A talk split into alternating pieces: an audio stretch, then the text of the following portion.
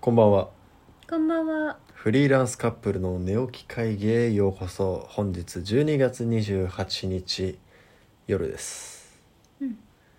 日はちょっと僕がねあまりにもちょっと忙しいと忙しそうだったね。そうごめんねということでちょっと夜に収録しておりますちょっとね最近ありがたいことに仕事がたくさんいただけましてで今日ね仕事納めの人も多かったと思うんだよねうん。っていうのもあってちょっと年末年始まあ YouTube 関係のお仕事一旦止めるというかね、うんうん企業の担当の方ちょっと年末年始動けないのでっていうことでその辺のもろもろを今日全部納品するっていう うん。ことでまあそれは前々から分かってたんだけど思ったよりちょっと時間がかかっちゃってうん。あこれちょっとまずいなということでちょっと夜になってしまいましたまおあ疲れ様です。仕事納めのね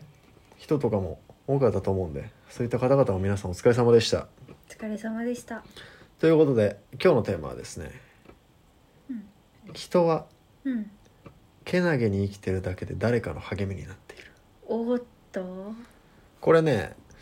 このワードうん。この言葉選びはうん。誰かのブログかなんかだったかななんかをツイッターで見かけたかなんかでうわすっごいもうその通りだなって思ってうん。でそれを今日ちょっと話そうかなとうん。思いましたいいテーマだ。これなんでこの話しようっていうことになったんだっけえ、話したいって言ってたからじゃないえそうそうなんで急に俺これ思い出したんだっけ なんでだろう。なんでだっけ急に言い出した。急に言い出したよねうん。なんでかちょっと忘れちゃったんですけど、うん。俺が図書館に行った時だよね、そうそう。図書館に行って、うん帰ってきたその日の夜突然うん、言い出したんだよねやっぱ借りてきた本とかで自分の思考が偏ってるのっていうところからかなあ違ーうそういうところからやばいなんかすげえすっきりしてないまま話し始めてしまうんですけ ど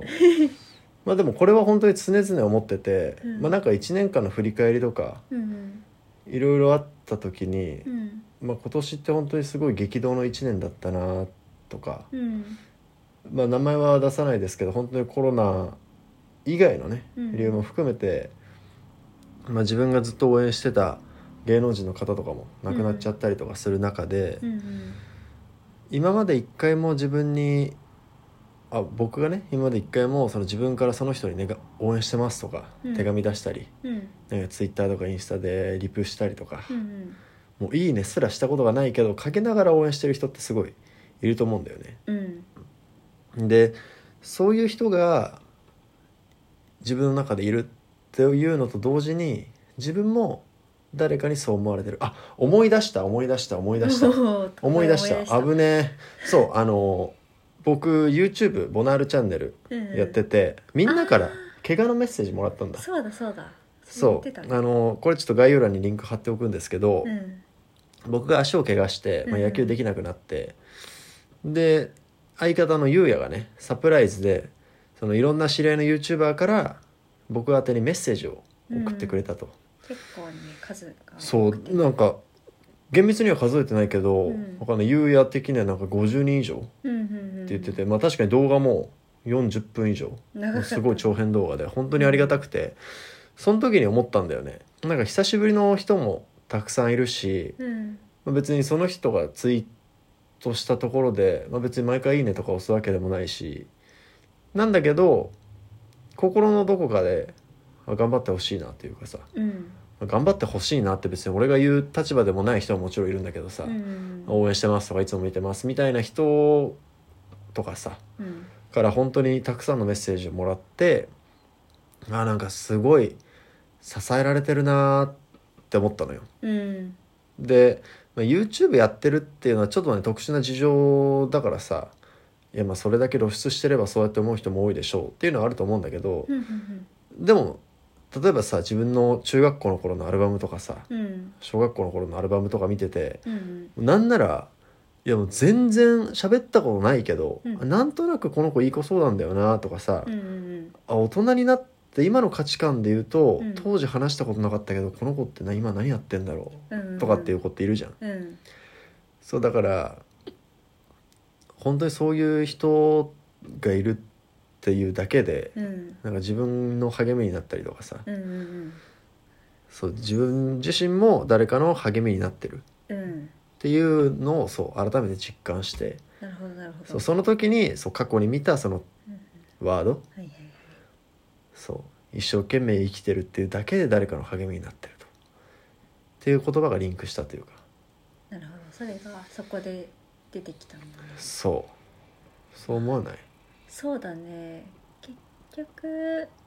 みんなあんま口に出さないけどそうなんだよねさあねなんか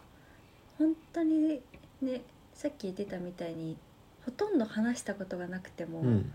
なんとなく見てるだけで、うんなんか元気になる存在うとんか、うんうん気になる存在とかって、うんまあ、いるじゃん。いるねで逆に自分に対してそう思ってる人もまあどっかしらにはいるうんだろうなって思えるとさ、うんうんうんうん結構毎日楽しいよね。そう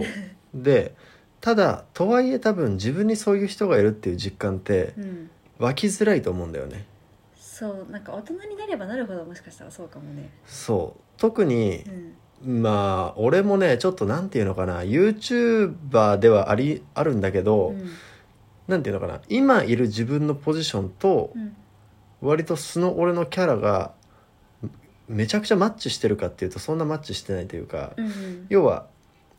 俺らのメインの視聴者さんってやっぱ小中学生だからさうんそういう子たちに受けるキャラクターっていうのはすごい明るくて、うんうわーっていうはいもうザ主人公みたいなはいうんうんうんでなんかゲーム好きですみたいなテレビいける漫画いけるみたいなうんだから結構ゆうやとかそっちなんのかなって俺は思うんだけどそうだねでまあボケたりうんうんうん突っ込んだり、でも俺はどっちかっていうとさ対象が結構大学生とか社会人みたいなさ、だうんうんからそっちと喋ってるのが心地いいというかさ、うんなんかテレビ漫画見るんじゃなくてなんか本読みたいなみたいな、うんなんかゲームやるんだったらちょっと何運動したいなみたいなさ、うんうんうんそういうタイプだから若干その、まあ、普段のそのツイートとかでもなんかちょっと俺の言ってることってなんか寒いなみたいなうんうん思うこともまああるんだけどさ、うんうんまあ、あるけど言ってんだけどう、んだからなかなかねその実感をする機会がないからこそ、うんうんいやそういう機会があってさ、うん本当に嬉しいなって思ってうんう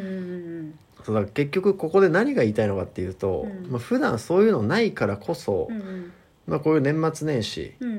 まあ、実家にもちろん帰れない人もいると思うんだけど、うんまあ、ちょっと一言うん「いつもありがとね」とかさ、うんうんうん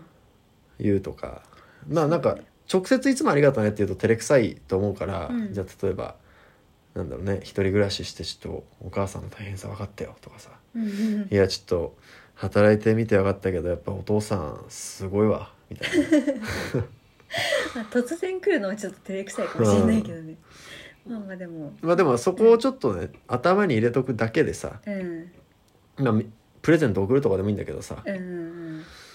そうそれ本当にそういう一言で救われるなーって思ってねそうだねそう言葉でなんか年末年始になって思ったけど、うん